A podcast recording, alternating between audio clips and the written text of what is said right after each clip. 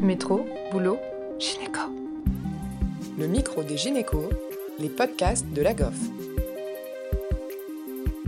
Bonjour à tous. Aujourd'hui, nous recevons le docteur Coulon, gynécologue obstétricienne à la maternité de Tourcoing et échographiste de référence en diagnostic anténatal. C'est elle qui a mis en place à la maternité de Jeanne de Flandre la réunion de concertation entre gynécologues obstétriciens, cardiologues, anesthésistes et généticiens afin d'améliorer le parcours et la prise en charge des patientes atteintes de cardiopathie avant et pendant leur grossesse. On sait que les maladies cardiovasculaires préexistantes chez les femmes enceintes sont devenues la première cause de mortalité durant la grossesse en Europe, de par l'augmentation de la prévalence du diabète, de l'hypertension artérielle, du surpoids chez la femme, mais aussi des grossesses plus tardives et des maladies cardiaques congénitales mieux prises en charge. Nous allons dans notre pratique être de plus en plus confrontés aux pathologies cardiovasculaires chez la femme enceinte. Alors, euh, docteur Coulon, pourquoi est-il important de dépister les pathologies cardiovasculaires chez les femmes en âge de procréer?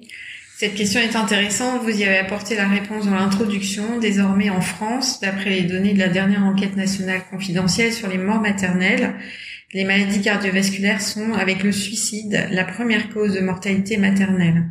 Ça représente un décès par mois. Dorénavant, elles sont devant les causes hémorragiques et les pathologies thromboemboliques veineuses, qui, elles, ont bénéficié d'une optimisation et d'une standardisation du diagnostic, de la prise en charge et de leur prévention. Il s'agit d'un phénomène également observé dans les autres pays à haut niveau de ressources. Il existe donc un réel enjeu de santé publique à informer les professionnels de santé, à dépister et à prendre en charge de façon optimale les maladies cardiovasculaires de la femme en âge de procréer. Outre le surrisque de mortalité maternelle, les maladies cardiovasculaires en cours de grossesse sont grévées d'un risque de morbidité maternelle, comme la décompensation cardiaque avec un risque d'insuffisance cardiaque, comme les complications thromboemboliques ou rythmiques graves, mais également d'un risque majoré de morbimortalité périnatale, telle la prématurité induite, le décès périnatal, le retard de croissance intra-utérin et la iatrogénie liée au traitement maternel. Dans cette enquête, il a été conclu que les soins ont été jugés non optimaux dans 72% des cas de décès maternel de maladies cardiovasculaires et l'évitabilité du décès est, elle, estimée à 66%. Et donc, quelles pathologies doivent nous alerter? Il y a deux situations distinctes. La première situation, c'est lorsque la cardiopathie est déjà connue, elle est surveillée et la patiente est enceinte. Les symptômes d'aggravation ou de décompensation seront donc cherchés lors de chaque consultation et la patiente est informée des signaux qui doivent l'alerter la faire consulter ou appeler les secours. Au mieux, la patiente a bénéficié d'une consultation préconceptionnelle auprès du cardiologue spécialiste de sa pathologie et auprès d'un obstétricien qui a l'habitude de prendre en charge les patientes porteuses de cardiopathie ou de maladies cardiovasculaires. Chaque situation peut alors être anticipée. La deuxième situation, c'est lorsque la cardiopathie n'est pas connue avant la grossesse. Elle est alors découverte de façon fortuite ou plus souvent à l'occasion d'une aggravation ou d'une décompensation cardiaque. Le risque maternel et fœtal néonatal est alors maximal. Des classifications internationales existent pour différencier les pathologies selon leur gravité et selon leur potentiel de décompensation et d'augmentation de la morbimortalité maternelle. Celle qu'on utilise, c'est la classification OMS modifiée. Certaines maladies contre-indiquent un projet de grossesse. Elles sont alors classifiées OMS 4.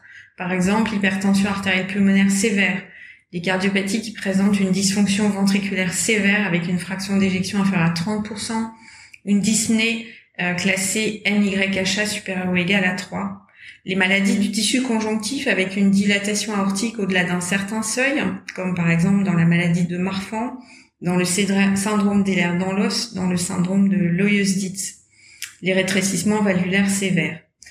Euh, cette liste n'est pas exhaustive. Dans ces situations, le risque de survenue d'un événement cardiaque grave est alors extrêmement fréquent.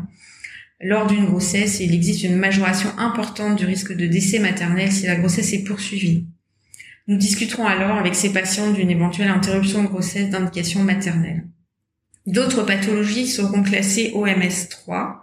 Le risque de mortalité maternelle est significativement augmenté, de même que le risque de morbidité sévère. Mais dans ces situations, une prise en charge adaptée et une surveillance minutieuse permettent de conduire des grossesses.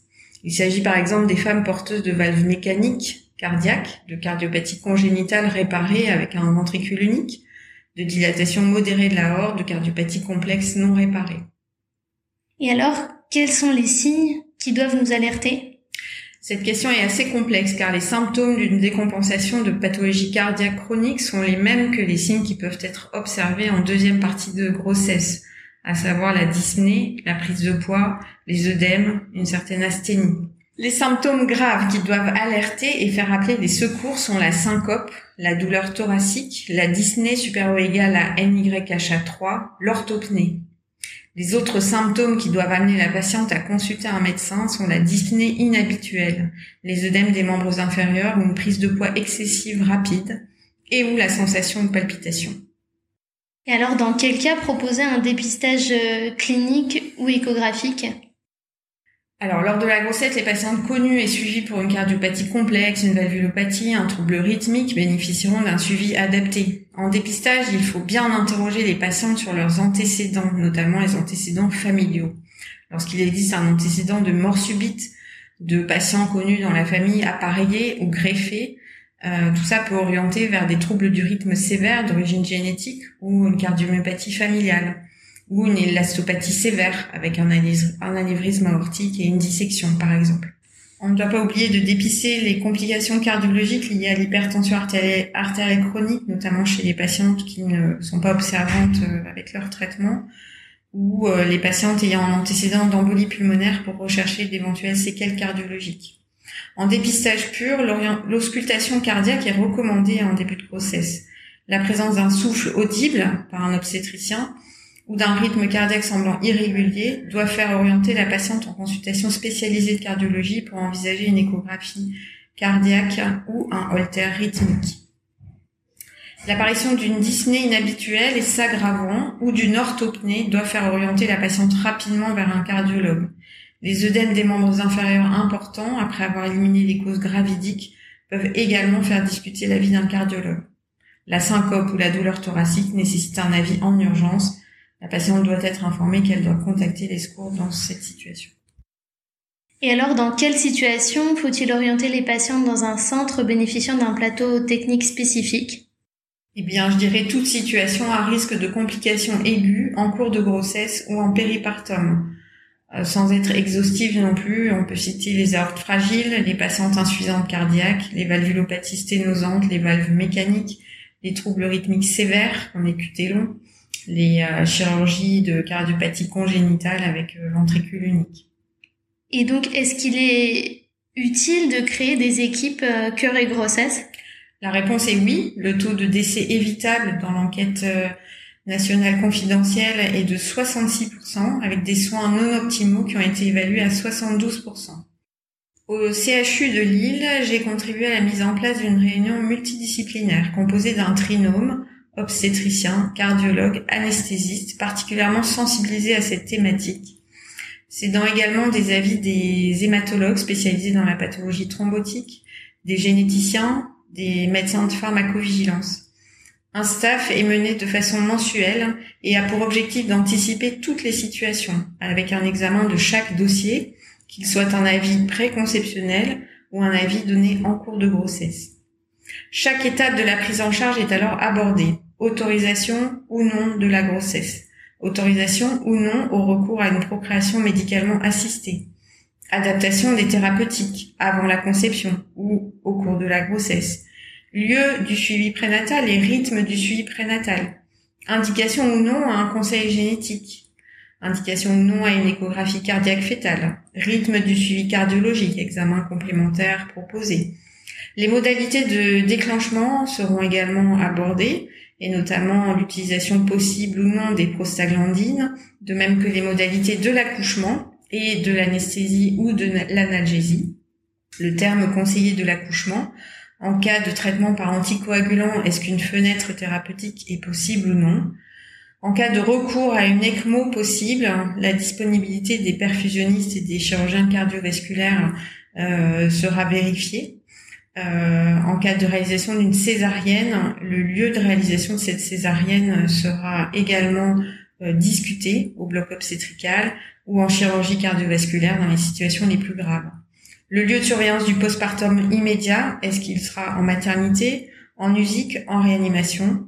La surveillance particulière pour l'enfant, en fonction des traitements pris en anténatal, en fonction de risques génétiques parfois, par exemple en cas de QT long l'autorisation d'un allaitement selon les thérapeutiques euh, suivies par la patiente et même on discute également du mode de, contraception ultérieure. Ce guide de prise en charge permet tout au long de la grossesse et lors de chaque consultation, programmée ou en urgence, et aussi pour l'équipe qui accueillera la patiente avant son accouchement, d'anticiper chaque situation et de réduire, nous l'espérons, le risque de complications graves ou le risque de décès des patientes présentant des maladies cardiovasculaires au cours ou au décours de leur grossesse. Chaque patiente porteuse de cardiopathie, classée 2 et plus dans la classification internationale OMS modifiée, devrait bénéficier d'une consultation antéconceptionnelle au sein d'une team cœur et grossesse. Je terminerai par une information qui concerne tout particulièrement les patientes porteuses de maladies cardiovasculaires. Nous nous attacherons en antéconceptionnel notamment à lutter contre les autres facteurs de risque cardiovasculaire que sont l'obésité, l'hypertension artérielle, le diabète et le tabagisme. Merci au docteur Coulon de nous avoir accordé de son temps. Vous retrouverez en lien les résultats de l'enquête confidentielle sur les morts maternelles ainsi qu'un article sur les cardiopathies et grossesses publié avec le docteur Richardson, cardiologue au CHRU de Lille. Merci également à Léa Découvillère pour avoir préparé et animé cette interview. Merci à tous de nous avoir écoutés aujourd'hui Rendez-vous la semaine prochaine pour un nouvel épisode. Vous retrouverez toutes les ressources et références de ce podcast dans la description. Et surtout, n'hésitez pas à vous abonner à la chaîne, à lui accorder 5 étoiles, voire même à en parler autour de vous. Métro, boulot, gynéco.